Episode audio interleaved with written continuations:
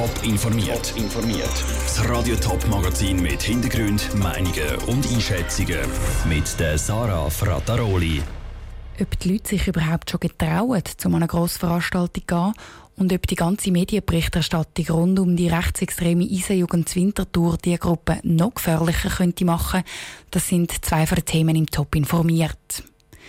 Seit über einem halben Jahr gibt es in der Schweiz keine volle Fußballstadien und auch keine ausverkaufte Konzerthalle mehr. Gestern hat der Bundesrat jetzt aber grünes Licht dafür gegeben, dass ab dem 1. Oktober wieder Grossveranstaltungen möglich sind. Das zwar unter strengen Auflagen, aber gleich, auf den Tribünen im Land wird es wieder voller. Nur, haben die Leute überhaupt schon Lust, zum wieder an Konzert oder Fußballspiel zu gehen? Oder ist ihnen die Ansteckungsgefahr zu gross? Lara Pecorino ist zu Winterthur auf der Straße umfragen.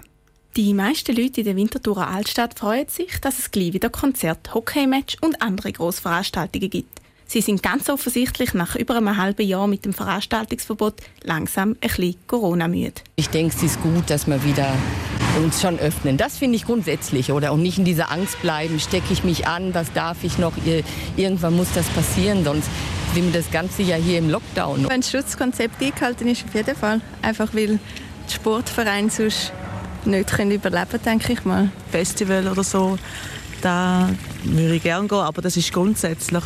Ja, ich, ich sehe wie nicht so ähm, die Angst dahinter. Also ich, ich habe nicht so Angst vor dem Coronavirus, sagen wir es mal so. Es gibt aber auch derige, die kritischer sind, die Angst haben vor Ansteckungen, die Angst haben, dass die Fallzahlen wieder explodieren oder die das Vorgehen vom Bund ganz einfach inkonsequent finden.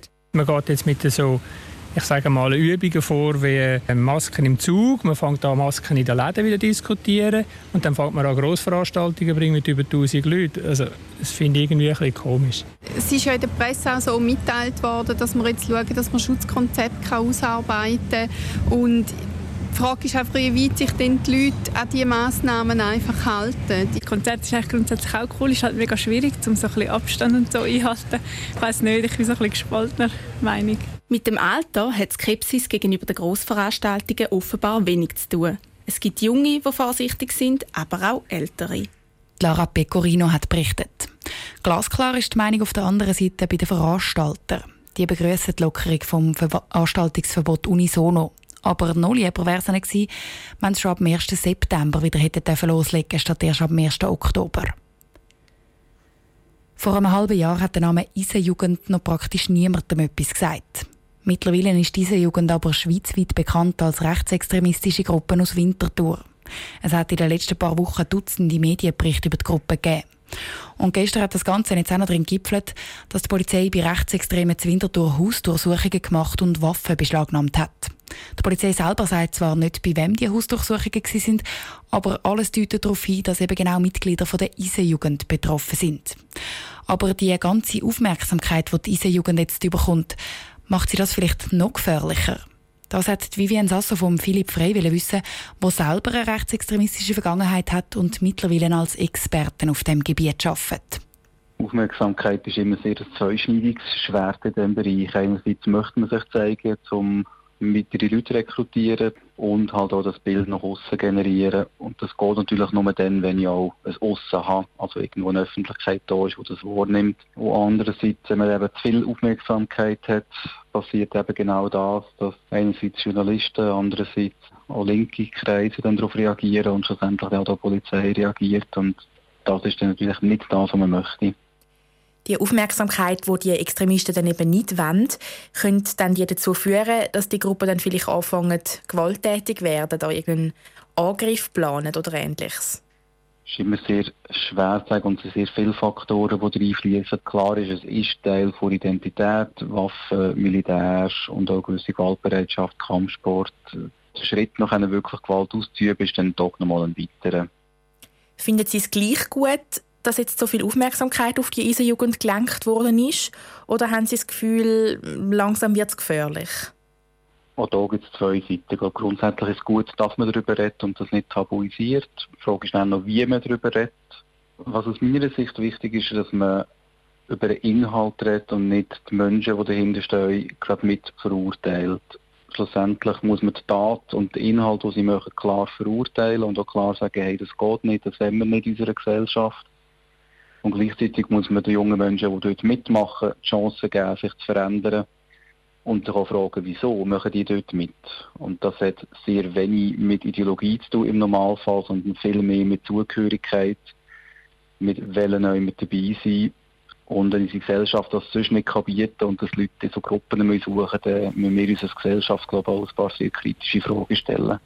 Der Philipp Frey, Experte für Rechtsextremismus im Beitrag von der Vivian Sasso.